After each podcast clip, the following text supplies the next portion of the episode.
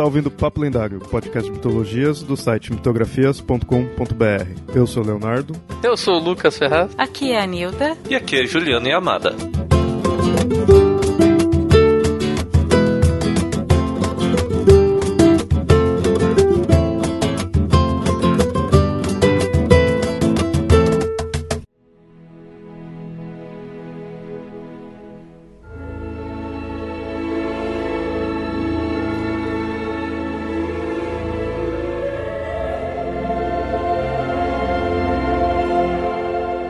Entre os relatos de dor e destruição que nos chegaram das trevas daquele tempo, existem ainda assim alguns dos quais, em meio ao pranto, há alegria e, sobre a sombra da morte, luz duradoura.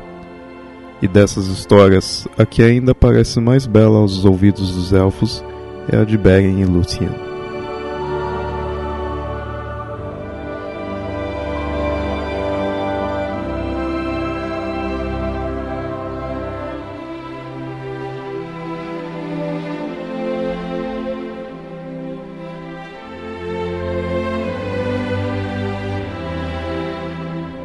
Ouvintes, se vocês conhecem nossa equipe, vocês já imaginariam sobre o que seria o episódio aí de hoje. De fato, sobre esse tema não poderia ser outras pessoas do que os três especialistas em Tolkien do nosso podcast aí. Então a gente tá aí com a Nilda, com o Lucas, com o Yamada, que eles sim entendem de todo o universo aí do Tolkien, de Senhor dos Anéis, de elfo, de anão, de dragão, de tudo isso daí. Diferente de mim aqui que só tá como host. Mas a gente vai falar de uma história específica desse universo tolkieniano, né, de personagens específicos dessa vez, por causa de um lançamento que vai ter aí em junho. Por volta de junho vai ser lançado o livro que conta a história de um casal bem famoso aí nesses de, dessa criação toda aí do Tolkien, que é a história de Beren e Lúthien. Essa história você já encontra ela no Silmarillion. Né? Ela já, já conta ali, mas em junho vai ser lançado um, um livro deles, com, com essa história em si. Então aí a gente vai ver nesse episódio detalhes aí da história, vai contar também a história aí, então se você liga para a questão de spoiler, fique esperto aí, porque a gente vai estar tá contando tudo as histórias, os detalhes. Eu pergunto aqui para os participantes se eles sabem se já tem alguma notícia aí do livro ser lançado aqui em português. Eu não encontrei nada aqui. Possivelmente vai lançar alguns meses depois do lançamento internacional, que é em inglês. Mas sobre a tradução, eu realmente não achei quem que tá fazendo também. Antes de então de entrar aí nos detalhes da história aí, vamos falar um pouquinho dessa nova publicação, que eu fiquei curioso no seguinte. É, como mesmo eu falei agora há pouco, essa história já tem no Silmarillion. Vocês sabem se esse que vai ser lançado teria alguma coisa diferente? Teria alguma alteração, algo a mais, algo a menos? Porque vai ser um livro específico dessa história. Só que essa história você encontra no Silmarillion, né? Encontra. O que acontece? Eu acho que vai ser uma coisa parecida que aconteceu com os filhos de Urim, né? Porque a versão do Silmarillion é, é uma das versões, né?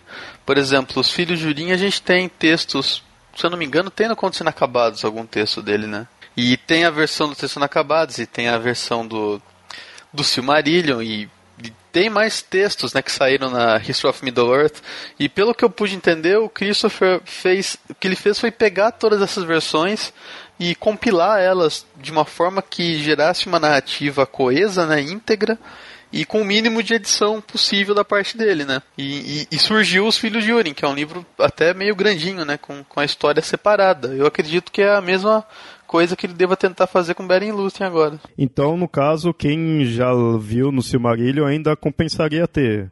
Por, por questão de narrativa mesmo, né? Por questão da história, ainda compensaria ter.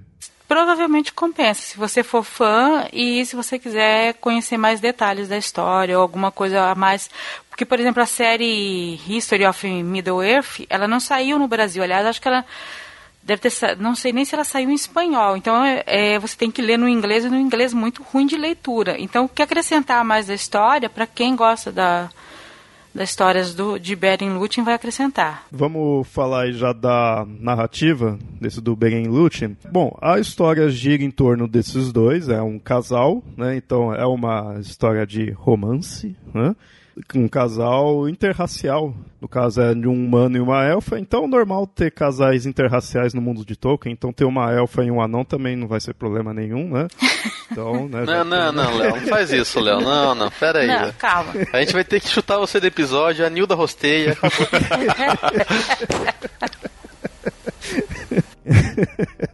Bom, ok, ok, ok. No caso desse do Beren e Lúthien, é um humano e uma elfa. Eu só queria então que vocês é, situassem quando que se passa e essa história no, no mundo do Tolkien e quem é Beren e quem é Lúthien. Isso já é a primeira era ainda. Isso, eu estava até verificando que a gente começou a contar no... Teve uns papos lendários sobre a obra de Tolkien, mas a gente só contou sobre o, o surgimento dos elfos, bem os primórdios da história. Isso já é bem mais adiantado na história. Já está acontecendo a guerra pela posse da Silmaril, que são as três pedras é, que Fëanor é, produziu, né? E isso gerou toda uma guerra. E nesse contexto, quando começa essa história, Morgoth, que é o inimigo do mundo, né? Houve uma terrível batalha entre eles e os elfos e ele conquistou uma boa parte de um território onde haviam elfos e humanos morando. Os humanos, né, os elfos tentaram tirar ele da fortaleza dele, perderam a batalha. Ele conquistou uma extensa área. Mesmo assim, ele conquistou a extensa área, mas ainda existiam vários reinos élficos resistindo. E haviam dois reinos élficos que eram meio que escondidos. Um é o de Gondolin e o outro é o de Doriath. E esse reino de Doriath é o reino de Tingle e Melian, né? E eles são os pais da, da pais e mães né, da, da Lúthien. O Tingle era o Elutingol, que eram os primeiros elfos que a gente conta que, que foram para o ocidente. Ele acabou não indo para o ocidente justamente porque ele encontrou a Melian.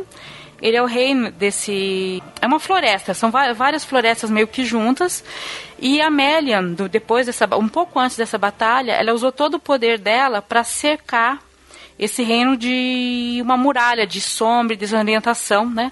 Aliás, é, Tingle e Melion é um outro casal interracial, porque é um elfo com uma Maia, que é tipo uma anja, né? Então já começa assim, que já é um, um casal interracial. E por isso eles tinham tanto poder para poder manter esse reino deles. Ou seja, então a própria Lúthien já é meio sangue, assim, já é... Né? Não é uma elfa puramente elfa, ela já tem uma mistura até um pouco mais divina, entre aspas, né? Vou dizer assim. Os Maiar, eles tinham um poder parecido com o dos Valar, não de criar coisas, mas de modificar coisas a partir das, da canção, da música. Não quero falar exatamente se era uma canção ou não. Tanto a Melian como a Lúthien tinham esse poder. A Lúthien usava muito da, da própria voz, da própria canção para modificar, criando algo parecido com hipnotismo ou até mesmo modificação. Ela tinha poderes além, além dos elfos. Mas aí, no caso, a Lúthien, o que que ela tinha de mais, assim? O que que ela fazia?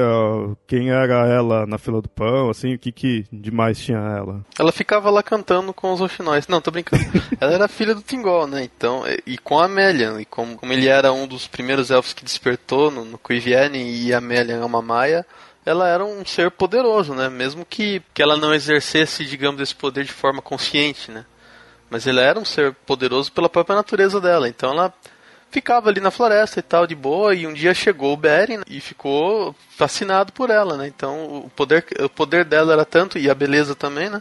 Que ele ficou né, fissurado nela ali. É, os elfos dizem que mais tarde, na época do, da, do fim da Terceira Era, que a única elfa que conseguiu se aproximar até se igualar em beleza com a Lúthien foi a Arwen. As duas eram até muito parecidas de rosto e de, e de, de feições. Seria talvez o caso da Arwen e o Aragorn, talvez uma releitura, de assim, uma analogia de certa forma, porque também é um caso de humano e elfo. É, nas primeiras versões do, do da relação do Aragorn com a Arwen acaba completamente diferente. A Arwen vai embora para as Terras Imortais e, e o Aragorn se casa com a Eowyn, é, mas de qualquer forma, a Arwen também era bisneta da Lúthien, né? Então tá na família aí. Mas o Leonardo não tá errado em achar que é uma história parecida, porque quando o Tolkien escreveu O Senhor dos Anéis, ele até tentou fazer com que o Silmarillion fosse publicado antes ou junto e não conseguiu. E aí, se você pegar a introdução do Senhor dos Anéis, ele coloca mesmo, que ele vê que não, a história não ia ser publicada. Então, ele meio que colocou alguns elementos da história de, na, de Beren Lúthien na história do Aragorn. Mas, sim, elementos bem, bem leves. Tipo, eles se encontraram na floresta, o, o pai da, da Arwen, que era onde exigiu que ele pelo menos conquistasse um reino, mas não era, não era algo tão difícil como que aconteceu na história do, de Beren e Lúthien. E aí, no caso, então, a gente já situou quem é a Lúthien e, no caso, o Beren, quem que ele é? Beren, ele é um dos filhos de... Bara... Ele é o filho de Barahir, né? É um dos filhos é, ou é o filho? filho? De Barahir. É Eu o não- filho. O filho, né? Que o Barahir só teve um filho. O Barahir ele é descendente dos primeiros humanos que fizeram amizades com os elfos. Tanto que o, o patriarca dessa família, que eu não consegui descobrir qual que é, quantas gerações são pra trás, era o Beor o Velho, que foi o primeiro humano que os elfos viram morrer de velhice. E aí que os elfos entenderam o porquê que os humanos tinham tanta pressa de fazer as coisas. Os elfos, como tinham muito tempo, eles faziam um negócio, iam lá, terminavam outro, quer dizer, eles iam num ritmo muito lento. Os humanos, assim, em um ano, já estavam com o castelo pronto, com não sei o que pronto, os elfos nem... Os elfos nem aí. E no caso, que nem a gente já mostrou que a linhagem da Arwen tem uma ligação com a da Lúthien. O do Beren, ele chega a ligar mais pra frente com o Aragorn, com o Isildur, com essa parte mais do, dos reis, assim, da, dos humanos, ou não? Bem distante a ligação, mas a ligação existe. Em teoria, Arwen e o Aragorn são primos por causa do Beren. Mas, a, por exemplo, do Beren, da Lúthien, surge. Ele é, eles são bisavô do, do Elros e do Elrond. A partir do Elros surgiram as, as linhagens dos grandes reis Númenóreanos e dessa linhagem surgiu a linhagem do Elendil e o pai dele, o Amandil. Amandil Elendil, depois o Isildur, que que foi surgir as, dos reis do dos reis do oeste da Terra Média para surgir o Aragorn. Então tem muita história entre o Beren e o Aragorn, mas em teoria eles são meio que descendentes. É que de fato essas linhagens, assim, a, a árvore genealógica tem, uns, tem o sentido ali, tem a lógica, você consegue traçar, mas só falando aqui assim é bem confuso mesmo de entender. Eu aconselho o ouvinte a pegar o livro ou dar uma pesquisada aí na net e veja árvore genealógica, né? Porque é, é bem extenso, é bastante coisa. Eu queria fazer um adendo que eu acho interessante, que tem um negócio que o Yamada falou, que tem o Elros e o Elrond, né, que descendem do, do... Na verdade eles são filhos do, do Yarendil, que, que é filho, por sua vez, do, do Dior, né? Não, o Earendil não é filho do Dior, o Earendil é filho da, é, de Gondolin. Isso, exato. É. Ele, ele, ele, ele é de outra linhagem, o Earendil, mas ele casa com a neta do, da, do Beren e da Lúthien. Isso que eu confundi. Mas de qualquer forma, o Elros e o Elrond descendem dessa linhagem aí. Aí tem a divisão, né? Porque eles têm que escolher o que, que eles vão seguir na vida. E o Elrond decide continuar sendo elfo, enquanto o Elros decide é, virar humano, né? Perder a mortalidade dele pra tocar ali a ilha de Númenor. E aí as linhagens seguem separadas milhares de zilhares de anos e, e no fim elas se juntam de novo, né? Com, com, com Aragorn e com Arwen. É que a linhagem do Aragorn já estava bem diluída. A linhagem original do, Eren, do Elros, quando ele aceitou ser humano, eram considerados altos humanos. Eles viviam mais de 300, 400 anos. Chegavam à fase de velhice quase com meio milênio de, de, de, vida. E aos poucos isso foi se perdendo. Apesar de que o Aragorn já tinha uma vida bem, bem longa. Na época do, do Senhor dos Anéis, na época do final da Terceira Era, ele já estava com quanto? 80 ou 90 anos? Ele estava mais ou menos 80 e poucos anos, né? Ou 90. E ele já tinha, e ele tinha uma, uma feição física parecida com uma pessoa de 40 anos, 30, 40 anos. Bom, mas pra situar aí, no caso, isso daí vocês citaram o Morgoth, e, mas nessa época já tinha o Sauron Já, já tinha Sauron. e o Um Anel, ou o Anel é bem depois. Acho interessante deixar isso aí pro ouvinte situar bem a, a Não, o anel foi surgir bem depois, ele surgiu após a queda do Morgoth. Então aí o Sauron era bem só um pupilo mesmo do Morgoth. Sauron era o segundo em comando e o melhor artesão depois do Celebrian, depois do Fëanor e do Celebrian. Ele assim, ele era um, um grande artífice ar- artesão, tanto que ele tinha, ele já tinha um pré-conhecimento para fazer o fazer os, os anéis de poder, só que tinha gente, gente muito mais fortes, muito mais talentosas que O Feanor eu não lembro se já tinha morrido ou não na época, acho que não. Já. Já? Já tinha. Já tinha. Na época de Beren e Lúthien já. O Beren ele era filho do Barahir. O Barahir teve naquela batalha que eu falei inicialmente. E após a queda né, dos reinos élficos, ele ainda ficou resistindo na terra de Dotonion, que era a terra onde eles moravam. E após ele ter sido traído, ter várias coisas, do, ficou um grupo apenas de 12 rebeldes, que também foi dizimado, só sobrou o Beren, que o Beren estava numa missão fora, por isso que ele sobreviveu. E aí ele ficou por muito tempo atazana, é, se vingando disso e fazendo guerrilha contra os, os, os, orcs né, e os aliados de Morgoth, até que o Morgoth mandou o Sauron em pessoa para capturá-lo. E aí ele não conseguiu resistir a isso, ele fugiu passou por vários perigos até entrar em Doriath. E lembra que eu tinha falado que ela, que a Melian tinha colocado uma muralha invisível de sombra e desorientação? Era para ninguém entrar lá sem autorização. O Beren entrou sem autorização, né? Que era fazer parte do destino dele entrar lá sem autorização. E aí ele estava lá, não conhecia ninguém e a primeira pessoa que ele viu foi a Lúthien e se apaixonou.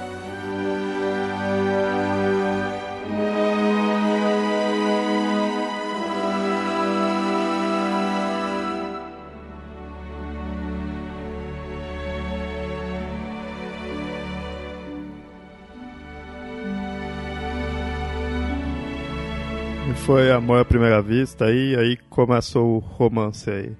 Começa o romance não, peraí, ele viu, mas e ela? Como que foi da parte dela? No primeiro momento ela meio que se assustou quando viu ele. Quando viu e quando ele conseguiu falar, porque ele ficou vendo ela cantar, porque ela estava cantando, e conforme ela cantava as flores desabrochavam, ele ficou sem voz na primeira vez. Na né? segunda vez que viu, ele tentou chamá-la, ela fugiu, depois ela voltou de novo, ele chamou, os dois se encontraram. Aí ela, ele chamou ela de Rouxinol, né, que é Tinúvio, em élfico chama Tinúvio. E a partir desse momento os dois começaram a se encontrar regularmente na floresta. Até aí, então, ninguém estava sabendo aí dos dois. Ninguém estava sabendo dos dois. Por um tempo eles ficaram lá se encontrando. Até que um, um elfo chamado Daeron, tá, que era um menestrel, descobriu que esses encontros. Aí ele avisou o pai da Lúthien, que é o Tingle, e aí o Tingo mandou os soldados capturarem o Beren e levar para até ele. A Lúthien ela não permitiu, né, que eles fossem, que o Beren fosse apresentado como um criminoso. Então ele foi, ela foi lá e deu um jeito dele ser apresentado como um humano importante e que contou que os dois se amavam, né? Só que o, o Tingle não gostou dessa história. Ele não achou que a filha dele não, não merecia casar com um humano, que ele era um ser muito inferior né, que não ia aceitar assim facilmente esse casamento. Só que tem uma coisa, entre os elfos há a tradição de que uh, você não pode impor o casamento para filhas ou para as elfas. Esse, o pai pode até implicar, o pai pode até recusar, mas ele não pode proibir de vez nem impor um casamento à filha. Não tem aquela coisa clássica de idade média de minha filha vai casar com tal para se unir com o reino tal, não tinha isso. Pode haver justamente isso que ele fez, é tentar dificultar o casamento. E aí o que, que ele fez? Ele impôs uma demanda para o Tingle, disse que só autorizaria o casamento se ele trouxesse uma Silmaril da coroa de Morgoth. Nessa época o Morgoth tinha conseguido pegar as três Silmarils, ele já tinha pegado lá no reino de Valinor, e ele incrustou na coroa dele, que ficava lá em Angband. E assim, era um reino que nem juntando todos os elfos com humanos tinha conseguido vencer, conseguido invadir. E ele falou: ah, você vai lá e traz uma delas para minha filha e autoriza o casamento. Ou seja, era praticamente uma demanda suicida, né? E o Beren autorizou. A Melien, que é a esposa do Tingle, não gostou dessa demanda porque até aquele momento, os elfos de Doriath, o reino de Doriath, não tinha entrado na história da, da Silmaril ainda. Eles estavam se mantendo à parte. Olha, eles estão brigando aí pelas pedrinhas, eu não tenho nada a ver com isso. A partir do momento que ele fez essa exigência, ele começou a ser enredado por toda essa essa trama, né, a trama da Silmarils. É interessante nesse ponto aí que a gente já vê um, bem aspectos de conto, de contos, de narrativas mitológicas, de é, ah, se você quer tal coisa, então vai lá fazer essa missão praticamente suicida e praticamente impossível, né? O rei mandando, que aí sim você vai conseguir. Aí sim eu deixo. Tá bem já nesse, nesse aspecto. Só um adendo aqui mais sobre como que era o reinado de Morgoth. Que a gente só tem na imaginação como era o reino do, de Sauron. Já era um reino terrível, já estava até na, na, sua fase de decadência e renascimento, quando a gente viu no Senhor dos Anéis. Então ele já era um, um domínio que estava no fim, mas que ele conseguia manter. O Morgoth, para você ter uma ideia, o reino dele era cercado por legiões de Balrogs. Um Balrog conseguiu fazer toda aquele, aquela destruição junto com o Gandalf, imagine uma legião. E ele criava dragões, né? E ele criava dragões, isso é verdade. Ele foi o foi Morgoth que fez surgir os dragões. E não eram um, eram muitos. Bom, mas aí então o rei passou essa missão aí pro Beren e, e o rei fez isso bem para implicar mesmo, pra, pra ferrar, né? Imaginando, acho que não, não ia conseguir, né? Deu uma demanda que ele sabia que era impossível, vai lá e faz, porque eu não quero que um mortalzinho qualquer fique com a minha filha. Mas aí o Beren aceita de boa e vai lá, como que se segue? Ele aceita. É muita paixão. É, muita paixão. e, e, assim, e o Tingle meio que humilhou ele, sabe? Se, tipo, é um ano de nada, e não sabe? Algumas coisas desse tipo. Então ele saiu bem bravo. Só que o Beren, a família do Beren, o pai do Beren, eram muito amigos de um outro rei élfico, que era o Finrod Felagund. E ele foi até o reino desse rei, pediu ajuda. Esse rei ele tinha feito um juramento para auxiliar sempre os filhos de Bara, o Barahir, os filhos de Barahir, toda a sua descendência. Quem, assim, quem viu as versões de cinema do Senhor dos Anéis, do filme, vai ver meio que discretamente o anel do Barahir ali na mão do, do Aragorn. É. Aí quem viu as versões estendidas, é legal que tem uma cena que o Saruman ele é meio que o, o fã de Tolkien, né, da história, porque ele sempre tem um livro com desenho com a história do, do item, não sei o que mais. Ele tem um livro contando a história dos, dos Balrogs, aí ele abre um, o mesmo livro, ele abre na, na parte do Anel do Barahir. Ah, você que está com a descendente, descendente de Barahir, não sei o que, essas coisas, mostra lá o anel. Aí você entende que, aliás, Aragorn é muito mais antigo, muito mais nobre. Mas você sabe por quê? Porque foi ele que ele foi o único ele que encontrou de fato o Tolkien. É verdade. não sei se vocês sabem, o Christopher Lee, ele encontrou o Tolkien. Verdade, eu tinha esquecido disso. Só uma curiosidade, né, que quem iria fazer o Gandalf originalmente seria o Christopher Lee. Só que o tempo passou e ele já estava muito velho. O próprio Christopher Lee falou: Eu não tenho energia para fazer o Gandalf. Não quiseram deixar ele de fora da, da, da franquia, então fizeram ele fazer o Saruman. Bom, aí na história o, o Beren vai lá pedir ajuda e como que se segue? Há um pequeno problema lá no reino, tem uns filhos do Fëanor que ficam meio contra tal, mas o Finrod mantém a palavra dele e vai é, junta mais 10 elfos e eles vão atrás do. vão tentar entrar no reino de Morgoth. E, só que o que acontece? O Sauron, ele estava de posse, ele, depois que eles, toda essa batalha, ele ficou num, numa ilha que era uma ilha élfica, com, que tinha todo um castelo, tudo mais, que se eu não me engano o Finrod ajudou a construir. E só que nessa ilha era o, assim, o castelo, a fortaleza do Sauron, e lá ele tinha muito lobos e lobisomens. Ah, um, um outro adendo também. Nessa época o Sauron ele era conhecido por ser um shapeshifter. Ele conseguia mudar de forma do, do jeito que ele quisesse. E uma das formas que ele mais adorava é, tomar era de um grande lobo, ou grande lobisomem, alguma coisa assim. Eu sei que quando eles chegaram perto dessa, dessa ilha, o Finrod tentou disfarçar todo mundo como orcs, né? Ele tentou usar magia para disfarçar e maquiagem, que fosse, mas o Sauron percebeu o, disfar o disfarce. Aí ele e o Finrod começaram a ter um duelo. E aí é um duelo no estilo antigo, um duelo de canções, de poder.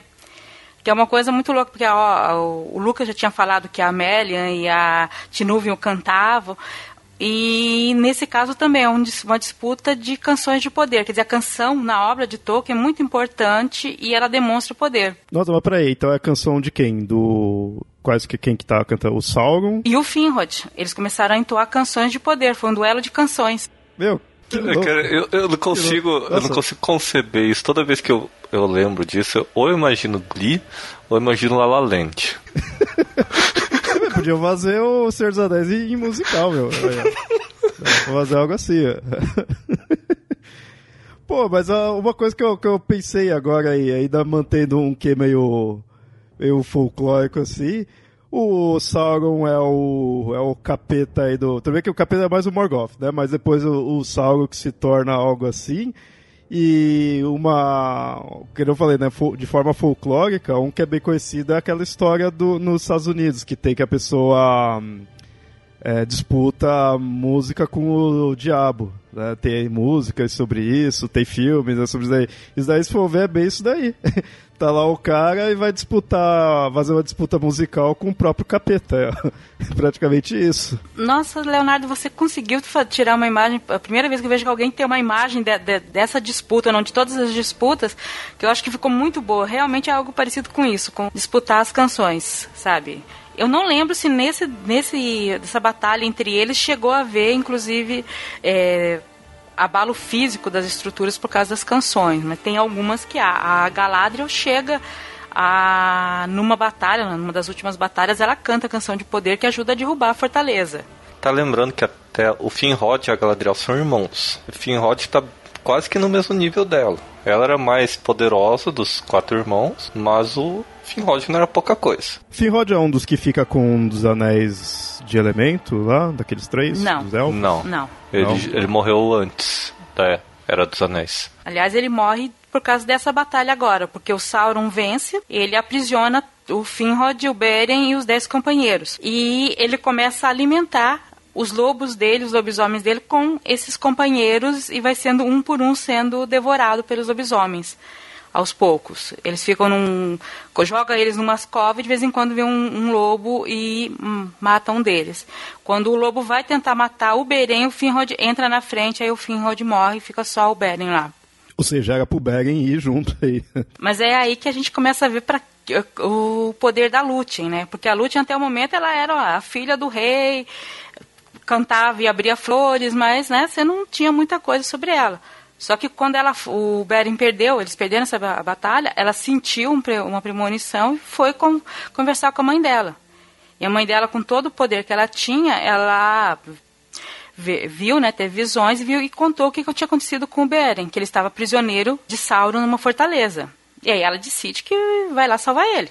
Só que, é claro, o Daelon estava lá perto e denunciou para o pai de novo, mesmo que entregou, ele acho que devia ter alguma quedinha aí pela Lutin, aí vezes daí ficou meio assim que. Cara, acho que não existia. Cara, não existia elfo que não tivesse queda pela Lutin, porque ela era muito bonita. Se dizia apaixonado e tudo mais, mas ele se dizia apaixonado por ela, mas pelo jeito só se fizesse o que ela quisesse, né? É que tinha uma duas profecias, né? Uma falando que o Beren só poderia ser derrotado por um grande lobo ou lobisomem, e outra de que o Beren e a Lúthien teriam, teriam um destino que não uniria eles nem com o destino dos homens, nem com o destino dos elfos, que era uma, um destino que preocupava até o Tingol. A gente sempre relembra, né, mas o destino dos elfos quando eles morrem, eles vão para os palácios de mando e lá eles, eles têm o, o direito de que, se quiserem, retornar a vida. Outra família e tudo mais, mas eles retornam como eles mesmos. Como se eles estivessem reencarnando 100% completo. Já os humanos não, eles tinham um outro destino. Quando eles morriam, eles iam embora mesmo. E só o Iluvatar sabia o que, que acontecia.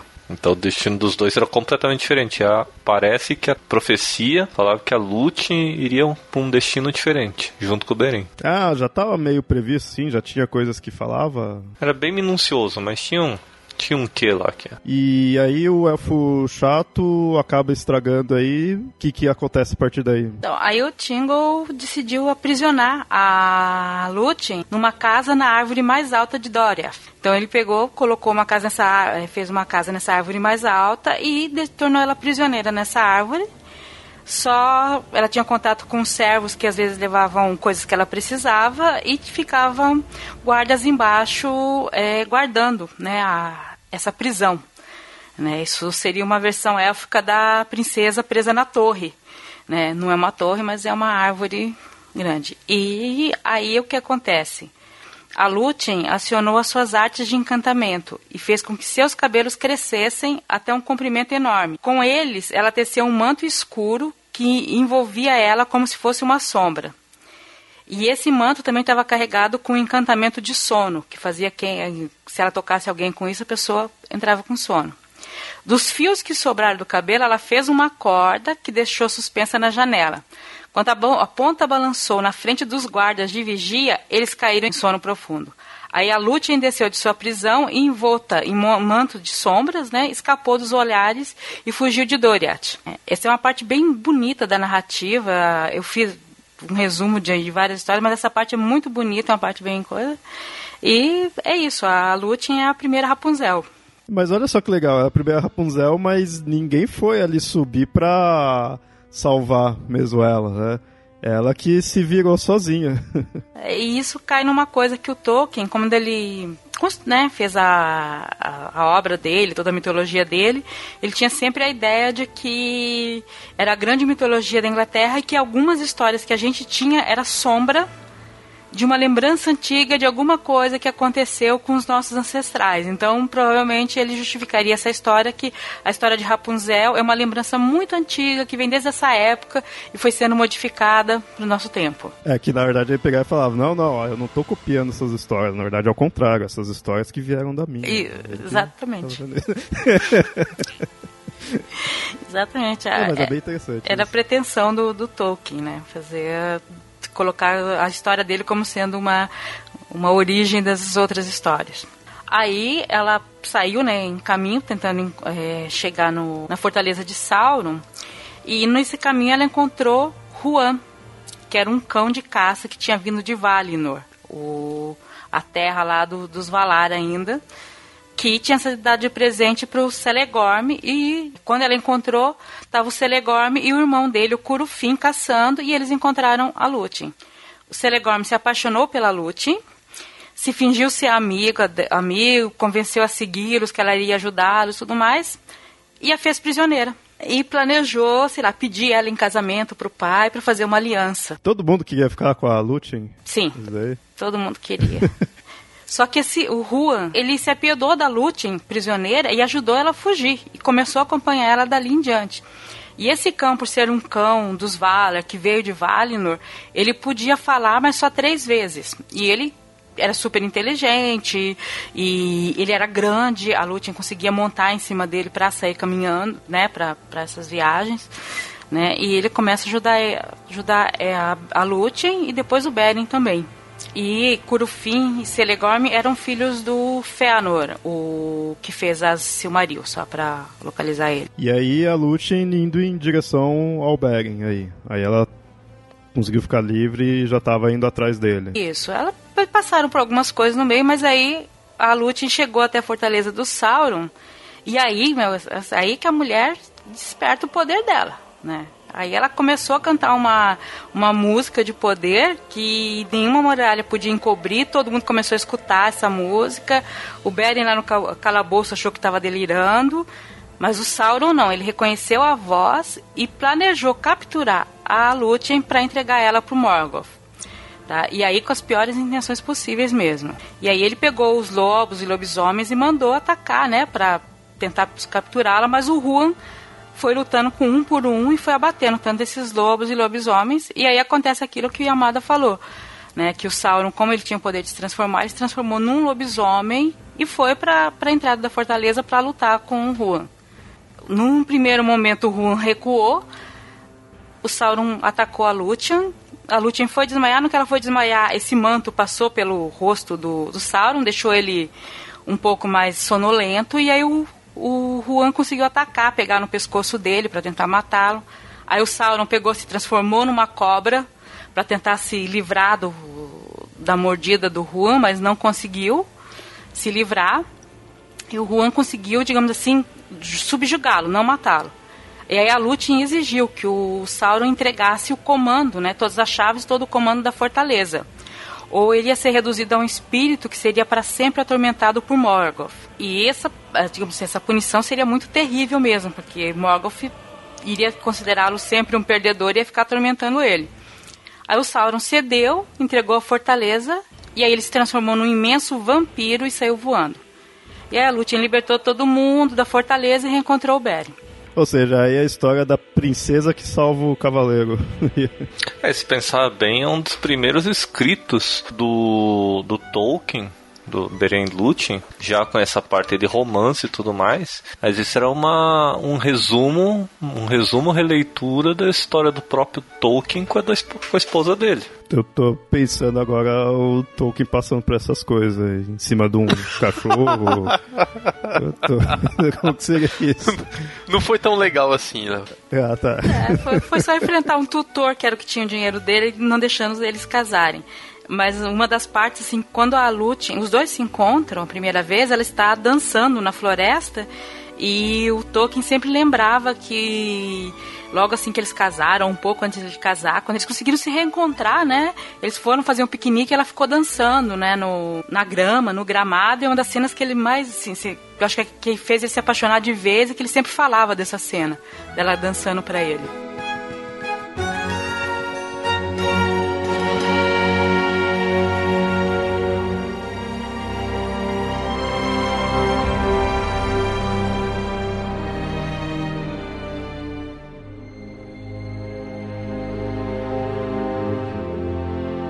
Aí continuando a história, ela consegue libertar o, o, o Beren e o que, que acontece a partir daí? Acontece muita coisa. Aquele aquela dupla de irmãos aparece de novo para atazanar eles.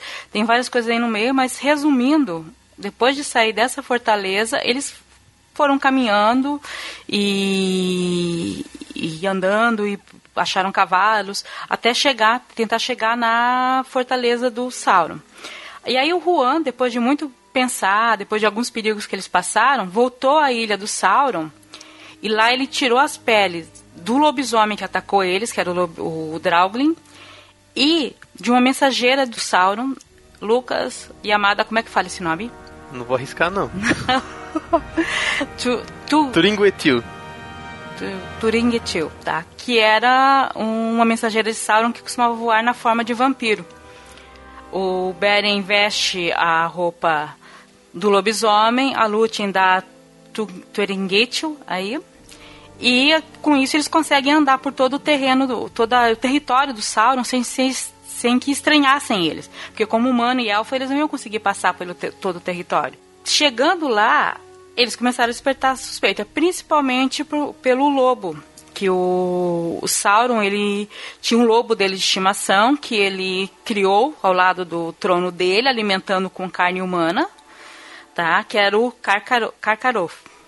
Tá? E ele sentiu o cheiro, desconfiou do disfarce, foi até o portão de Angband e de Angband, né? E os desafiou, não deixou eles entrarem. É, eu, agora sobre pronúncia é muito interessante porque é Karkaroth, né? Que agora é, é o, Car Eu pensava que era Carcharoth. Car Carcharoth? Aham. Pode mas... ser, eu não. É que eu começo não... a falar Carcará. Mas. Mas se não me engano, o CH ele tem som de K né, para a linguagem do Tolkien. Eu não vou lembrar. Uma vez eu estudei um pouco essas linguagens aí, mas não lembro nada. Lá no final do Silmarillion tem, só que eu realmente não tinha muita paciência. Tanto que o que eu, eh, eu chamava o Celeborn de Celeborn que para mim era C. Bom, até agora na história eu tô achando interessante. Primeiro, tá mostrando aí que a Lúthien não é só a princesinha que fica presa, né, no, nas torres, apesar dela ter sido presa das torres, ela mesma que conseguiu sair, ela que foi atrás, ela que se virou. Isso achei bem legal. E assim, e faz algumas referências aos, às histórias que é mais popular mesmo no Senhor dos Anéis, como a gente já citou aí do da Arvin do Aragorn, tudo, né? Você vê um certo paralelo. Essa questão de você entrar na na fortaleza do inimigo, claro, é uma ideia até comum, né? Mas a questão de você entrar lá para pegar o item, ou no caso do Senhor dos Anéis, para destruir o item, né? Você entra na fortaleza do inimigo, você tem que se disfarçar para entrar ali, para não ser visto. Isso no Senhor dos Anéis a gente vai vendo algumas referências disso daí. Né? Muitas histórias de RPG, se você pegar, tem uma estrutura parecida com essa. Só que Tolkien não era um jogador de RPG que você vai escrever uma história, ao contrário. Ele escreveu a história deles e o RPG surgiu depois. Mas continuando a história, quando o Car chegou no portão, a Lúthien tirou o disfarce tá? E é dito no, no, livro que ela não tirou, começou a usar um poder que nem ela sabia que ela tinha, um poder ancestral, porque ela, realmente ela não precisava usar o poder onde ela morava, né, gente? Então, quando foi chegando aí, ela tirou o disfarce dela e com o poder dela ela fez o cacharoto cair num sono profundo. Aí eles entraram na fortaleza de Angband, Angband e foram até o salão de Morgoth. A Lúthien é, de cara limpa, dizendo quem era, certo? Só encarando todo mundo, o olhar dela fazia o pessoal recuar. O Beren, assim que chegaram lá, ele foi, se escondeu debaixo do trono do, do Morgoth. E a Lúthien se apresentou, encarou o Morgoth de olho no olho e falou: Olha, vou cantar uma canção para você e dançar. Né? Sim, chegou chegando, entendeu? Se tudo. E ela começou a dançar e, e a, entoou uma canção de poder que foi deixando todo mundo cair no sono. O Morgoth, né, desde o começo, ele olhou para ela com lascívia, com desejo sexual, falou: Putz, eu quero essa mulher para mim. Mas ela começou a dançar e a cantar e até ele caiu no sono e a cabeça dele cambaleou e a coroa dele caiu. Quando a coroa, coroa dele caiu, a Lúthien acordou o Beren, tá, que ele também tinha dormido, e aí ele, com a faca dele, retirou uma Silmaril da coroa. Só que aí, não contente, porque a Silmaril tinha meio que esse poder, né, de, de atiçar a cobiça, ele falou, não, vou pegar mais uma agora para provar pro pai da Lúthien que eu posso, que a gente pode, né, vamos tirar duas. Só que aí, nele tentar tirar a segunda Silmaril da, da coroa, a faca se estilhaçou, né? Um estilhaço desse caiu no rosto de Morgoth e todo mundo começou a se agitar como se estivesse acordando. Aí ele e a Lúthien, apavorados, correram fugindo dali. Só que quando chegaram nos portões de Angband, o Cacharoto já tinha acordado. E aí eles atacou os dois. Aí o Beren protegeu a Lúthien, que estava enfraquecida, e empurrou a Silmaril na face do lobo, né, ameaçando com a luz da Silmaril, que a Silmaril tinha uma luz que intimidava muitas pessoas. O Beren levantou a mão, né, e o lobo era tão desgracento que ele pegou e engoliu a, mordeu a mão do, do Beren e engoliu a Silmaril. O que aconteceu no Senhor dos Anéis quando a Laracna viu, né, a, a luz da, daquela, daquela lanterna, né, da, da que estava com Sam. Porque aquilo foi corroendo ele por dentro, porque aquilo doeu muito. Porque aquela luz era muito poderosa e um ser é, do lado do mal, normalmente só por tocar aquilo começava a se queimar. E aí ele ficou louco e saiu em disparada e aterrorizando todo mundo que viesse pela frente. Tá? Mas isso fez com que é, Beren e a Lute se livrassem deles daqui na hora, mas o Beren caiu, ferido nos braços da Lúthien, ela pegou o resto dos poderes dela para tentar curar ele ou fazer ele parar de sangrar. E todos os servos de Angband, todos os orcs, começaram a aparecer para pegar eles. E aí, é claro, aconteceu aquilo que acontece nos finais dos livros do Tolkien. Apareceram as águias, e retiraram eles de lá. Sempre que tiver um problema, que não tiver como resolver, chama as águias. Cara, você não entende. Isso acontece mais. As águias são o, são o Uber da Terra-média. Abre o aplicativo lá e chama. Acontece no Senhor dos Anéis, acontece no Hobbit, acontece no Silmarillion, em mais de uma ocasião. Sempre tem as águias. É, porque, porque é engraçado que eu tive eu tava eu reli essa história umas duas vezes montando a pauta, e eu falei, você tá lá na batalha, tá todo mundo em volta, aí chegam as águias e levam ele embora, pronto. Mas vocês falaram que ele sempre aparece, eu relendo isso, eu me deu um estalo. Será que as, as, águias, né, no final das contas, na todas as histórias do Tolkien, ele é meio que assim, aquela coisa da predestinação, é a intervenção ou dos Valar ou mesmo a intervenção divina. Tipo, não vou deixar o mal vencer. Então, no último momento, elas aparecem, porque as águias elas são abençoadas. Sim, o que, assim, ok, eu sei que vocês são fã de Tolkien, mas acaba sendo um ex-máquina, né? um deus ex-máquina aí. É um deus ex animal, né? Máquina. deus ex-eagle, né? Na verdade, eu acho que não é um deus ex-máquina, porque veja só, um deus ex-máquina é um negócio que vem para resolver a trama. Na verdade, o Tolkien usa quando já resolveu. Ele só tem que salvar as pessoas que elas vão morrer ali naquele momento. Mas o resto já tá tudo bem. Já resolveu tudo, mas não tomar com o saco pra contar e como que eles vão voltar, é, porque exato. já tem todo o caminho de pensou, ida. Cara, já pensou que saco? O Sanco Frodo voltando caminhando por Mordo de novo. Não, ninguém ia conseguir ler isso. ninguém ia conseguir ler isso, cara. ah, se você pensar bem, quando o Senhor dos Anéis acaba e já está tudo finalizado, o, que, que tem ali para impedir as águias de chegar ali? Já está tudo destroçado, já está tudo indo para as cucuias, né? Então não tem muito motivo para as águias não chegarem lá.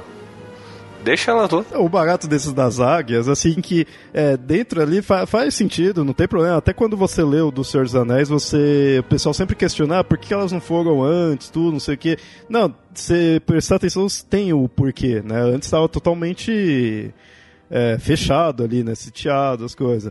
Mas o, o, que fica engraçado é porque toda vez que você vê a da história tem isso. Então, principalmente nos filmes, aí o pessoal já fica assim, né? Pô, né? de novo. O pessoal às vezes não consegue entender que as águias, elas fazem parte do, do cenário da Terra-média. Se você pega a história desde o começo, ela é, elas são seres abençoados tanto por Yavanna, que é a criadora do, dos animais e, e das plantas, como por Manwë, né? É meio que uma junção dos poderes desses dois deuses. Então, pelo fato delas de voarem muito alto, ver tudo. Então, elas são agentes mesmo dos Valar no, na Terra-média. E como eles haviam prometido não intervir mais tão diretamente, a não ser que pedissem, eles eram tipo assim, uma intervenção indireta. Tipo, no final, olha, se tiver a coisa pegando mesmo, dá uma ajudinha ali, pelo menos pro, pros mocinhos da história, né? Pros protagonistas ficarem vivos. E aí elas conseguem retirar os dois de lá e vão para onde? Então, aí eles deixam eles em uma, uma outra região já protegida, reinos de elfos, e eles ficam meio que na, na floresta. A Lúthien espera o, bem se curar, o Beren se curar e tudo mais. Aliás, a Lúthien até propõe pro Beren que eles nem voltem mais pro reino do pai deles, que eles ficassem junto ali. Só que o Beren fala que não, ele prometeu, né? É, e isso era uma condição e ele tinha que cumprir o que ele tinha prometido, principalmente porque ele tinha cumprido a demanda dele. Aí os dois entraram juntos em Doriath e foram até o, o rei Tingle. Aí o Beren disse que ele tinha cumprido a demanda, a promessa que foi é, dada a ele, e que ele segurou um Silmaril na própria mão. E quando o Tingle falou, não, cadê? Ele mostrou né, só o toco da mão dele. E aí, ao ouvir toda a história, o Tingle percebeu que o Beren estava acima de, dos homens mortais e não tinha o que fazer. Ele permitiu a união dele com a Lúthien e casou os dois ali no mesmo momento. Olha, só fiquei meio assim dele não, não acreditar na história. Cadê a pedra? Ah, tô sem braço aqui, ó. Azar, quero a pedra. Não, eles foram atrás do Carcharote depois. Porque o Carcharote ele saiu feito louco e ele estava. ninguém conseguia dominar ele, estava dizimando os seres vivos na fronteira de Doriath. E aí eles saíram numa caçada para tentar caçar o, o Cacharot. Aí foram eles, o, o Beren, o Tingle, o Juan, que era o cão, e o Be Beleg, Arco Forte, Mablung e todos os outros elfos famosos por caçado e muito bom. E aí eles ficaram, é, tentaram caçar o Cacharot. E durante a caçada, o Karkarot atacou o Beren. Mas aí o Juan saltou na frente para defender o, o Beren e matou o lobo, né? Só que os ferimentos tanto do Beren como do Juan, eram mortais. E o Juan, ali mesmo na, floresta, ele morreu ao lado do Beren. Já o Beren foi carregado até Doriath e morreu nos braços da Lúthien, após ela ter feito ele prometer que esperaria além do grande mar após a vida, para ele não partir para o destino final depois disso. Então essa é uma história que daria para dizer, dizer que termina, né, que termina mal, porque termina com, com ele morrendo. Mas não termina nessa parte. Eles ainda iriam se encontrar depois, porque ela fala disso dele, dele esperar, mas o que acontece com ela a partir daí? Aí o que acontece? A Lúthien fica sofrendo por causa disso e literalmente morre de tristeza. Ela morre de, devido a toda essa tristeza por não ter de tudo isso que eles batalharem, lutarem e o Beren morrer no final. E aí ela vai parar nos salões de mandos né? Onde o espírito dos elfos mortos é, aguardam para reencarnar se quisessem, né? E ali ela cantou uma canção para humanos, uma canção de pesar, tá? Como nunca se cantou antes, nunca se cantou depois disso. E Mando sentiu piedade pela primeira e única vez na, na existência dele e como resultado ele invocou Beren das profundezas das moradas dos mortos e o espírito de Lúthien reencontrou Beren mais uma vez. E a Lúthien sabia que esse seria o encontro final, pois Beren não poderia permanecer na Terra além do seu tempo e ela teria a vida eterna em Valinor. Aí o Mandos consultou Manwë, que era o, o rei dos, dos Valar, né, o rei de tudo, e ele não podia mudar o destino dos homens e apresentou a Lúthien a possibilidade dela viver como imortal em Valinor, onde se esqueceria de todo o sofrimento, mas sem o Beren, ou então retornar à Terra-média com Beren, mas como mortal, aceitando o destino dos homens e o que espera além dos círculos do mundo, que é uma coisa que ninguém sabia dizer o que era. E aí ela escolheu essa última opção. Um parênteses aí. Nesse caso, então, ela perdeu a imortalidade de elfa que ela tem. Mas assim, ela teria se tornado uma humana sem os poderes dela ou ela simplesmente se tornou mortal? Isso não é, não é dito exatamente que ela perdeu ou deixou de perder. Ela só falou que perdeu a, a, imortalidade. Só uma coisa dessa história, eu não sei se vocês repararam como ela é parecida com a história grega do Orfeu. Só que, eh, invertendo um pouco, mas Orfeu vai até o mundo dos mortos e canta uma canção para libertar Eurídice. E é uma canção que comove todo mundo. Mas então aí, deixando claro pro ouvinte, a história do casal termina aí, deles vivos, apesar de terem morrido, mas retornam na Terra-média e vivendo de boa, como mortais, mas vivendo. Isso, eles voltam, voltam para Dória, a Tingle fica feliz por ver de volta a filha, mas a Amélia entendeu o que, que ela fez. E aí ela fica triste porque ela sabe que ao acabar a vida mortal da Lúthien, ela vai para um destino que nem a Amélia sabe qual que é. E aí eles vão para uma terra, a terra chamada de Ossirian, onde ficam numa ilha, é, lá, e eles vivem, têm um filho, uh, se envolvem em algumas batalhas, tem algumas coisas assim, e mas morrem de velhice. E tem umas coisas bem poéticas, realmente que remete à mitologia, né? Que que tem nesse tipo de coisa, que é quando eles moram numa ilha, né, que é chamada Ilha dos Mortos que Vivem, e aí quando acaba as últimas guerras contra Morgoth, né, e Beleriand, que é toda essa parte do continente da Terra-média, onde se passam as histórias da Primeira Era, afunda, né, e aí um pedacinho que sobra é justamente a ilha que eles ficavam, se eu me lembro bem, né? fica acima do, do nível do mar. Esse nome é, se dá por causa desse motivo deles? Sim por causa dele. Porque todo mundo percebe que eles voltaram da morte. É interessante aí, porque que nem. É, eu, eu, com certeza li isso daí quando tava no Silmarillion, mas já faz muito tempo que eu li o Silmarillion, então não, não lembrava. E na minha cabeça eu lembrava desse negócio de que elas acabam morrendo, ela hum, renuncia à imortalidade dela. Então na minha cabeça era um final meio trágico.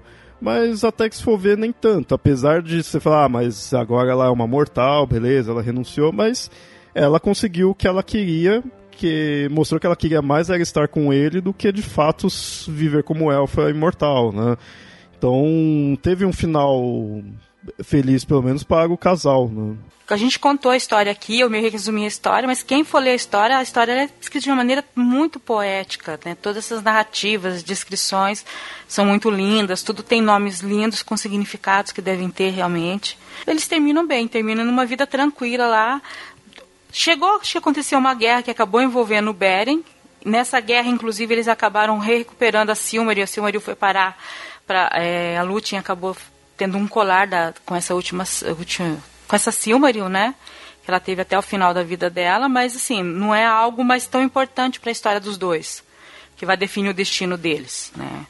Era só algo que estava acontecendo eles se envolveram, mas não, é, o destino dos dois é ficar junto e eles morrem praticamente juntos. É que essa Silmaril, quando o pai da, da Lúthien vê, o Tingol, vê ela, ela já, já cresce o olho. Assim, é, perdi uma filha, mas ganhei uma Silmaril. E, e é a Silmaril que causa a, a destruição do reino de Tingle.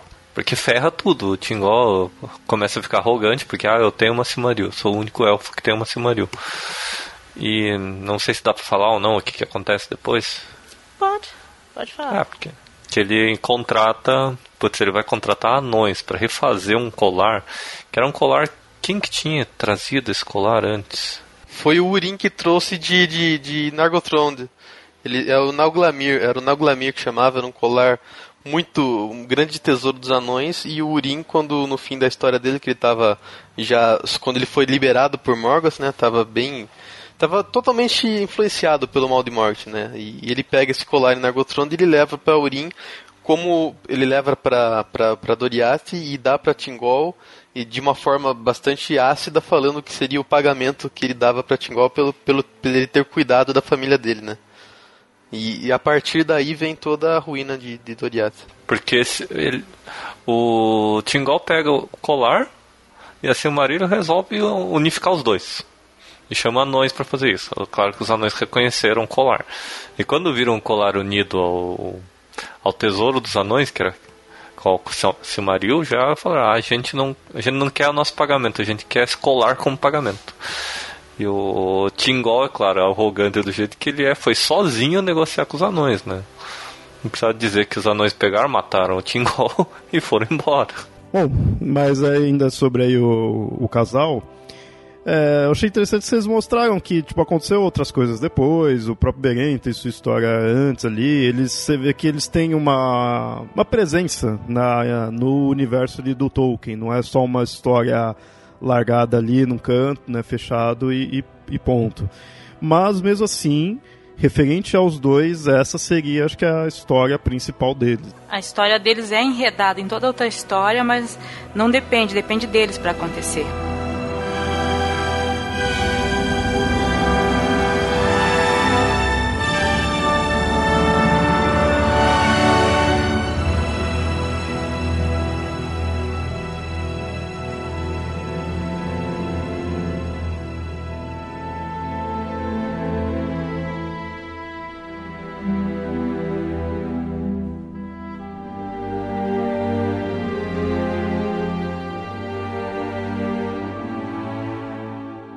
Bom, eu achei interessante aí, então a gente mostrou a, toda a história mesmo do Beren Lúthien, né, com todos os spoilers possíveis, mas é interessante ler mesmo, principalmente agora que vai, tá, vai sair o livro, né, vamos ver se se traduz tudo certinho. Mas então é legal agora a gente analisar aí essa história, o que tem mais aí para falar. Só para seguir de exemplo aqui, aproveitando, eu tava vendo sobre a história do lançamento dos Filhos de Hurin, que foi lançado oficialmente lá fora em 2007. E no Brasil foi lançado em 2009, quer dizer, demoraram quase dois anos para fazer a tradução. Tomara que Beren Lúthien não demore tudo isso, né? Mas, como toda tradução, não importa em que língua, tem que passar pela mão do Christopher Tolkien, né?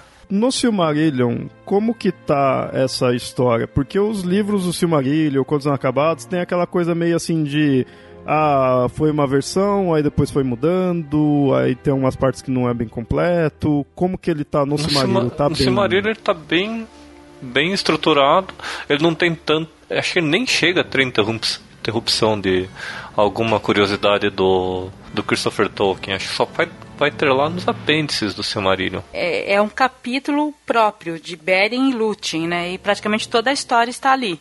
No, e nem tem acho que nem tem muita menção sobre essa história no Contos Inacabados. A história que saiu para todo mundo é a que está no Silmarillion. É por isso que a gente está falando aqui que é spoiler, mas esse spoiler tem mais de, de 30 anos, tá, povo? Não, não vão reclamar muito, não. Bom, é, agora eu perguntei pro Lucas, principalmente que ele participou naquele episódio da Jornada da Alma, eu, ele e o Pablo, e lá no episódio mesmo, ouvinte, se você se lembra, ele citou essa questão do, do Beren Lúthien, né, que ele viu paralelos com essa forma, essa visão, né, da jornada. Então eu queria que ele falasse mais um pouco. Hein? Vamos lá. Então, é naquele episódio o Pablo apresentou, né, uma proposta dele aí de uma jornada diferente, né, um, um contraponto à jornada do herói. Eu não lembro se, se no post vocês chegaram a colocar a estrutura que ele propôs lá. Não, no post não tem. Só citando mesmo. Então aí o que acontece? Quando a gente gravava aquele episódio, comecei a ver similaridades né, da história de Psique e Eros com a história de Beren Lúthien, né? Eu pensei, poxa, a gente podia tentar analisar uma história de verdade, no sentido de que não é um mito, né? É estabelecido, é uma história criada, né? De que um escritor fez, tentando dizer é, e, e, em cima dessa jornada, né, para a gente ter um exemplo mais palpável. E como acontece na jornada do herói, a gente consegue categorizar muitas histórias dentro das etapas da jornada do herói, mas é, a gente nunca consegue colocar todos os passos ali dentro, entendeu? Por exemplo, a, a jornada do Vogler tem quantos passos? 12, alguma coisa assim, né? Quase nunca dá para pegar uma história de um livro ou de um filme e, e colocar as 12 etapas certinho ali, né? Porque o pessoal né, brinca com a estrutura, né? Muda aqui, muda ali, etc. Então eu tentei pegar a história de Beren Lúthien e colocar dentro das etapas que o Pablo propôs da melhor forma possível. Tem algumas que eu não consegui, mas tudo bem. então, o, o, a gente começa. Peraí, pegando aqui na pauta. A gente começa com a etapa que o Pablo chama da família, né? Que é o núcleo inicial do protagonista ali, o mundo do protagonista onde ele está. E nesse primeiro momento eu acho que a gente pode é, citar a Lúthien, né? Em Doriath. Que ela está na casa dela, com as pessoas dela, com os elfos, etc. Então a gente tem esse primeiro momento é, na figura dela, naquele papel ali bem familiar que ela vive. Depois tem a, a etapa de afronta aos deuses. E, e, aí eu coloco que é quando o Beren chega, né? E tem, rola aquele clima lá com a Lúthien e, e, eles se apresentam, eles, são descobertos, né? São levados até Tingol e Tingol fica bravo, né? Ele não gosta daquela situação, né? E, e essa seria uma afronta que é feita ali dentro da, da, da, família da Lute, né? E aí tem a etapa do sacrifício, que eu coloquei como o um momento em que o Tingol dá a missão pro, pro Beren, né? Pra trazer uma das, das Silmarils da Coroa de Morgoth, que é uma missão impossível, né? Que é um, é um suicídio, basicamente, ali. E o Beren aceita sem pestanejar, entendeu? Ele fala, vambora, é isso aí. Então, nesse caso, nem tem a recusa do chamado que é comum na jornada do herói, né? Exato, ele nem pensa. Ele para ele, o que, que o, Be o que o Tingol pedisse ali é o que ele tinha que fazer. E aí tem a, etapa da queda de Eros que é quando Eros uh, resgata Psique. E aqui é interessante notar que, apesar de eu estar tá fazendo essa, esse paralelo entre Eros e Psique e Beren e Lúthien, na maior parte da estrutura daqui para baixo o papel se inverte, tá? A gente tem a Lúthien atuando no papel do Eros. E, e o Beren fica mais como Psique nesse caso, porque, porque ele que se coloca em situações de, de perigo que precisa ser salvo, né, na maioria das vezes. Então, na parte da queda de Eros, está uh, descrito aqui como Eros resgata a Psique, né? E eu coloquei aqui como sendo Lúthien, né? Que ela sai de Doriath e vai acabar resgatando o Beren nos calabouços do Sauron, né? Faz mais sentido porque ela é mais poderosa que ele, né? É ela que teria esse papel mais divino. Exato, até pela origem dela, né? Que ela não é só uma elfa, ela é uma meia elfa, meia maia, né? Na, na queda de Eros a gente engloba os conflitos todos, tá? O conflito do Sauron, né? Dos lobisomens, etc. E o, o segundo conflito que é justamente onde eles invadem a fortaleza do Morgoth e, e tiram a Silmaril, né? E a gente parte para a etapa do casamento de Eros e Psique, que é quando eles voltam para Doriath, e aí eles né, realmente se juntam, né? O Tingol fala assim, beleza, vocês voltaram, mas eu queria uma Silmaril na sua mão. Beren fala, eu tenho uma Silmaril na minha mão, só não tem a minha mão no meu braço. Então... o Beren fala isso. E é verdade. Então, beleza, eles se casam. Aí tem a, a etapa das irmãs e a, e a tentação, que eu, eu entendo que, porque essa parte fala que tem um, um perigo grande rondando a família. Então interpretei no caso como eles estão ali de volta, né, todo mundo de boa, mas o, lobo, o Carcarote, voltou e está rondando as fronteiras de Doriath e ele está sendo consumido internamente pela Silmaril, né? Que é uma, uma coisa de, de grande poder divino e como ele é, ele é uma criatura má, né? Aquilo está queimando as entranhas dele, né? E aí é, é feito o grupo de caça para tentar pegar o Carcharote, que vai o Kingol, o, o Beren, o Beleg, todos os elfos lá, caçadores, e, e o Uan também, que é o cão, né? E a Lúthien fica esperando lá. E aí tem, tem, algumas etapas que eu não consegui encaixar, tá? O teste da lanterna, a fuga de Eros, a busca por redenção. Não sei se vocês têm alguma sugestão nesse sentido. O teste da lanterna eu colocaria, mas ele seria anterior a das Irmãs e a Tentação. Que depois que eles derrotam o Morgoth, né, e pegam a Silmaril, eles ficam um tempo na floresta e a Lúthien fala, vamos ficar aqui que aqui a gente vai conseguir ser feliz. E o Beren, ele está muito doente, ele espera um pouco, mas aí ele fala, não, eu tenho que voltar para cumprir a minha promessa anterior. Então eu coloco assim, eles tá, ela o, a Lúthien oferece, né, para os dois ficarem felizes para sempre ali, mas ele não, ele cede à tentação da família de voltar e provar que ele fez o que ele tinha prometido fazer. É, mas isso seria anterior a essa fase da tentação das irmãs, né? Legal, faz sentido também. Aí tem a etapa as provas e as ajudas, que eu interpreto justamente como sendo a caçada pelo Carcarote, que é, é a última, último grande empecilho ali para eles poderem ficar juntos e tranquilos. E nesse momento tem a caçada, o Beren tá lá caçando, tem os elfos ajudando ele, e tem o An, né, que é o cão dos Valar, que realmente termina por derrotar o Carcarote e depois temos a, a, morte de Psique e o retorno de Eros. Lembre-se que o Psique aqui, a Psique aqui é o Beren, tá? Aí nessa caçada por Carcarote, o lobo é morto por Uan, só que o, o Beren foi mortalmente ferido também e também morre, né? E em seguida a Lúthien morre de tristeza, né? Ela fica muito chateada e morre. No, no, nos livros de Tolkien, na história de Tolkien, é bastante recorrente os elfos morrerem de tristeza porque perderam o desejo de viver. E ela vai, faz toda aquela intercede junto a Mandos, etc., que deixa que eles voltem e tenham uma vida mortal juntos, né? E o final, que é a apoteose de Eros e Psique, e na jornada de Eros e Psique eles sobem ao Olimpo, né? E vivem como um casal divino. Na, na, na história de Beren Luth é um pouco diferente, que eles voltam para a Terra, só que eles têm uma vida mortal, né? Não como divindades, né? Eles não, não têm direito a, sei lá, ter uma vida élfica imortal, não. Eles têm uma vida mortal juntos ali. Mas é o que eles almejam, né? Pelo menos. É o que eles almejam, né? exatamente. E, e dentro da mitologia de Tolkien, a gente pode notar que ah, o destino final dos homens é uma coisa muito secreta, ninguém sabe, só Eru sabe para onde os homens vão. E é uma coisa que mesmo os elfos almejam. Eles se intrigam por isso e eles veem isso como o presente de Luvatar para os homens, porque eles ficam de saco cheio às vezes, não tem mais o que fazer. Já tá, tá mil anos ali parado fazendo poesia, não dá mais, né? Então, se a gente for pensar por esse lado, dentro da, da, da, do mundo que Tolkien construiu, isso poderia ser visto por alguns como uma espécie de bênção ali, né? Sim. É, sempre mostra assim que o, os elfos são fodão, tem todos os poderes, tem, tem imortalidade, não sei o que mais. Mas parece sempre que o Eru deu um que a mais assim pros humanos, sabe? Apesar dos humanos se ferram, mas no final receberam um presente melhor. Na obra de Tolkien, a morte é uma benção.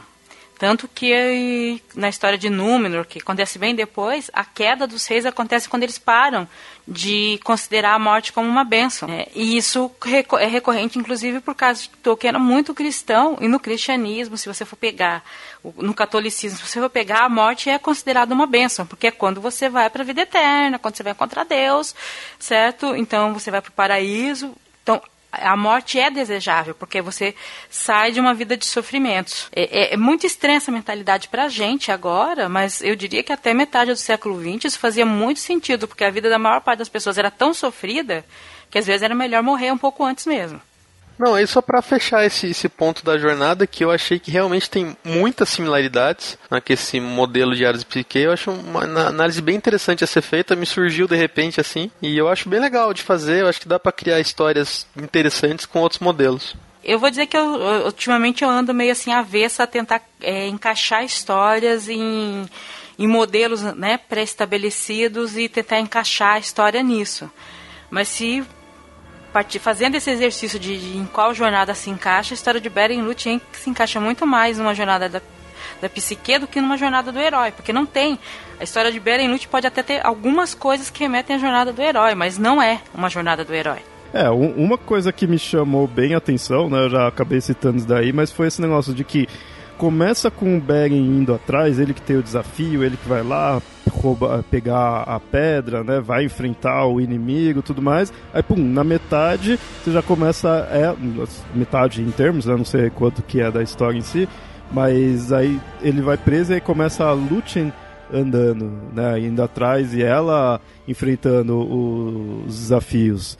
Então isso eu achei bem legal. E, e, e conforme vocês foram contando, eu vi que assim, ela começa a fazer isso quando ele está parado, né? Quando ele está preso ali, depois se unem, né? Mas você troca de protagonista. O, numa visão clássica, assim, de, dessas histórias de cavaleiro salva a princesa, você iria imaginar que o Beren iria do começo ao fim, ele que seria o protagonista como vocês foram pondo a história, dá pra ver que os dois você chamaria de protagonistas. Né, nessa história, ela lembra muito a. que Tolkien, ele era medievalista, muita coisa da Idade Média.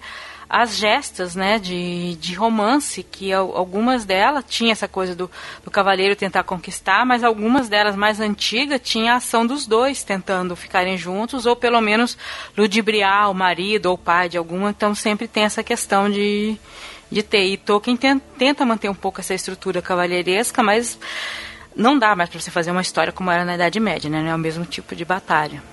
Eu não lembro ao certo se tinha outro autor que fez o mesmo que o Tolkien. Eu acho que até o C.S. Lewis fez um pouco, de dar tanta importância ao papel da mulher na história apesar da época ainda ser uma época um pouco de predominância masculina, é interessante ver que nas obras de Tolkien a gente encontra muitas mulheres poderosas. É isso que eu acho interessante. Eu tendo uma visão meio de fora, mais baseada nos livros e mais baseada até no Senhor dos Anéis, é, eu não vejo muito assim uma assim assim por alto não se vê tanto um protagonismo feminino no sentido de você ter trocentas mil mulheres mas quando aparece algumas ali que foca você vê que elas são importantes têm um, um papel bem forte a Eowyn, né assim tipo você você vê tipo a, a, a sociedade do anel praticamente do homem só que quando você pega personagens femininas, elas não são qualquer personagens femininas. Eu talvez eu, eu vejo essas obras do Tolkien meio que assim. Ele não dá tanta ênfase na mulher quanto que se dá para o homem, mas eh, ele não necessariamente rebaixa a mulher. É por causa do estilo de história que ele tenta contar, é aquilo. O Tolkien tentou contar, recontar uma história, ele tenta utilizar muito a estrutura das baladas arturianas, dessas histórias medievais, né, que eram histórias de batalhas e de reinos. Então, por causa disso, você não tem essa, a, tanta mulher na história. Eu falo que até até certo ponto é bom porque o Tolkien ele não sabe exatamente escrever muito bem papel para mulher. Eu diria que se ele fosse escrever uh, uma protagonista feminina total, ele não conseguiria escrever tão bem, até pela história dele, porque ele sempre foi, eh, foi criado em estudou em história em escolas só masculinas e tudo mais, ele tem isso. Mas quando ele coloca a mulher, ele nunca coloca num, num papel subalterno, num papel muito ruim.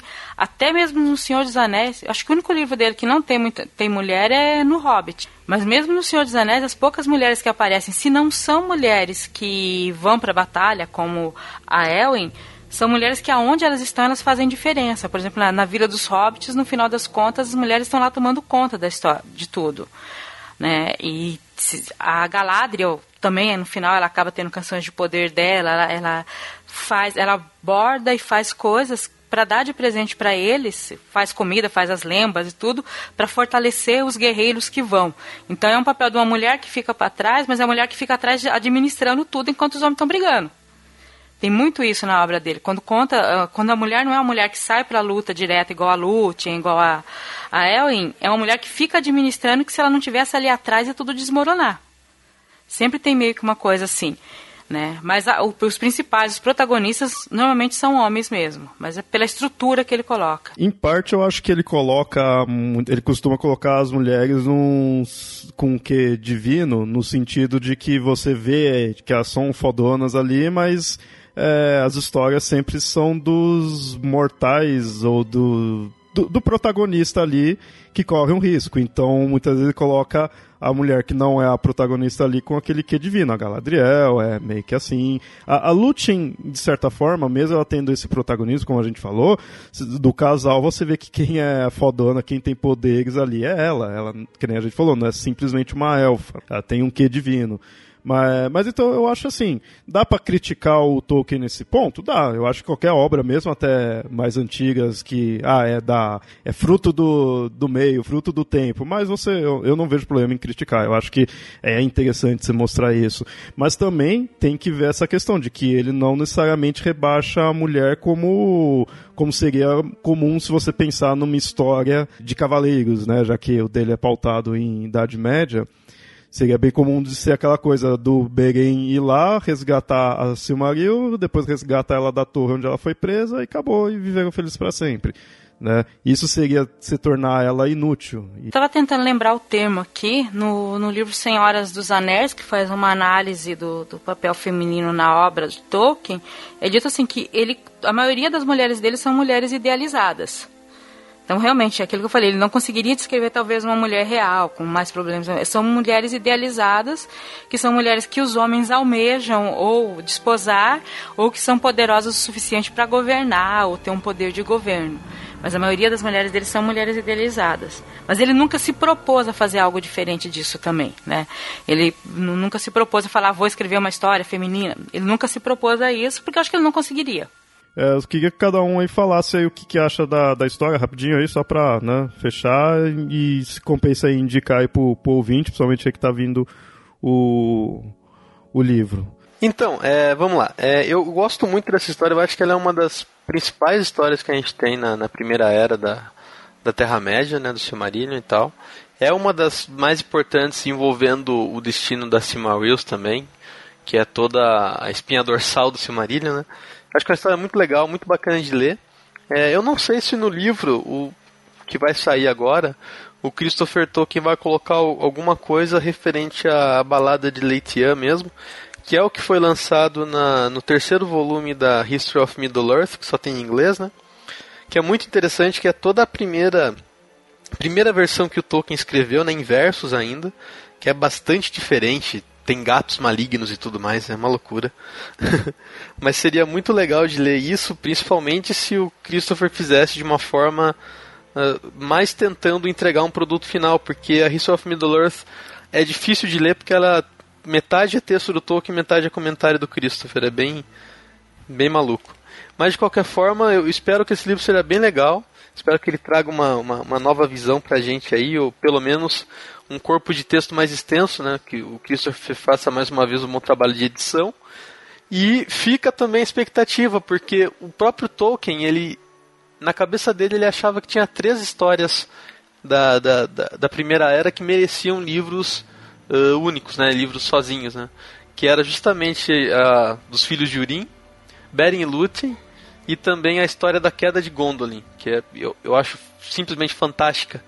Então, bom, o Christopher Tolkien tem 92 anos, mas vai que ele consegue fazer essa ainda depois, né? É até bom, assim, lembrar que a primeira vez que eu li essa história de Beren Lúthien, eu tinha acabado de terminar Senhor dos Anéis, ainda não tinha nem estreado o primeiro filme.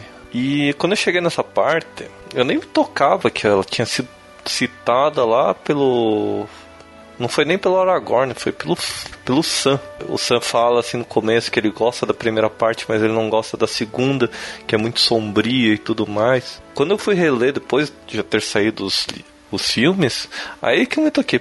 Pô, essa história lá que o Aragorn e o Sam citam, não sei quem, lá no começo. Eu achei interessante essa ligação, cara, achei interessante pra caramba. Principalmente uma das poucas citações de Silmarillion no, no Senhor dos Anéis. Segundo, que é, já é uma história bem diferenciada do, das clássicas. Por exemplo, você tem o herói lá, o herói é todo fodão, mas ele não tem uma, uma vantagem tão grande.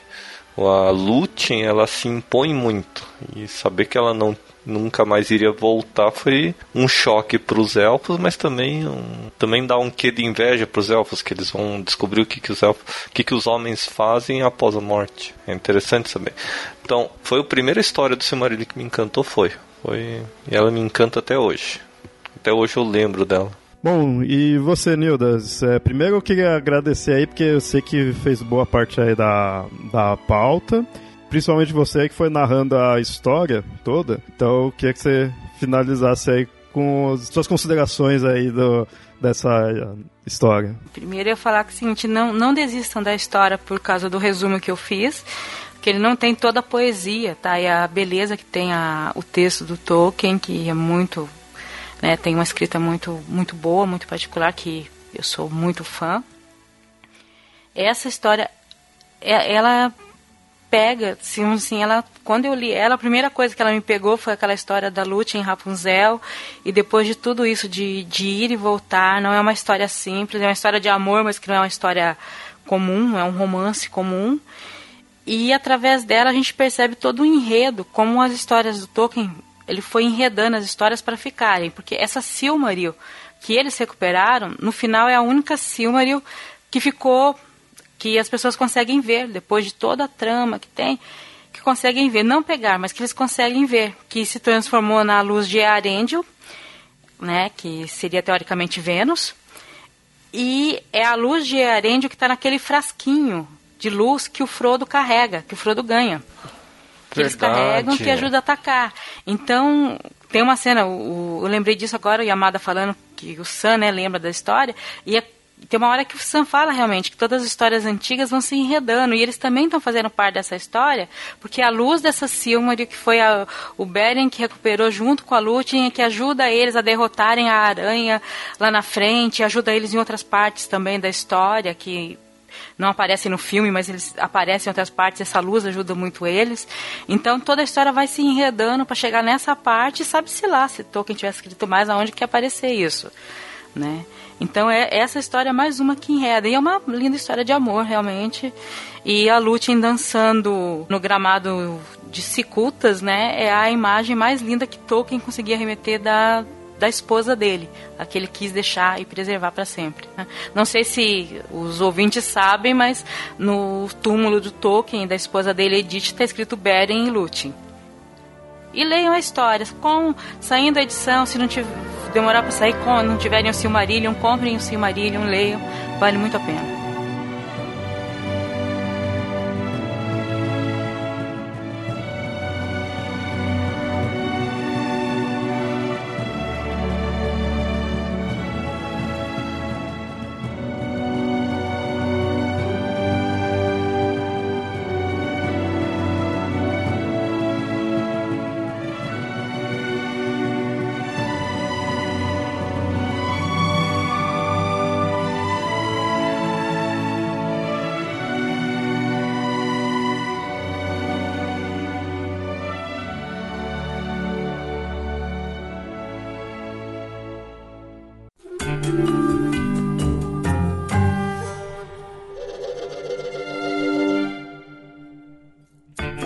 Bem, ouvintes, espero que tenham gostado do episódio. Se tiverem algo a acrescentar, comentem aí no site ou mandem e-mails para contato@mitografias.com.br e nos sigam nas redes sociais, arroba mitografias ou arroba papo lendário no Twitter. E curta a nossa página, facebook.com barra. Apoiem o Mitografias pelo Padrim, padrim.com.br barra mitografias. Seu apoio é muito importante e é o que nos ajuda a manter o site e o podcast. E até mais.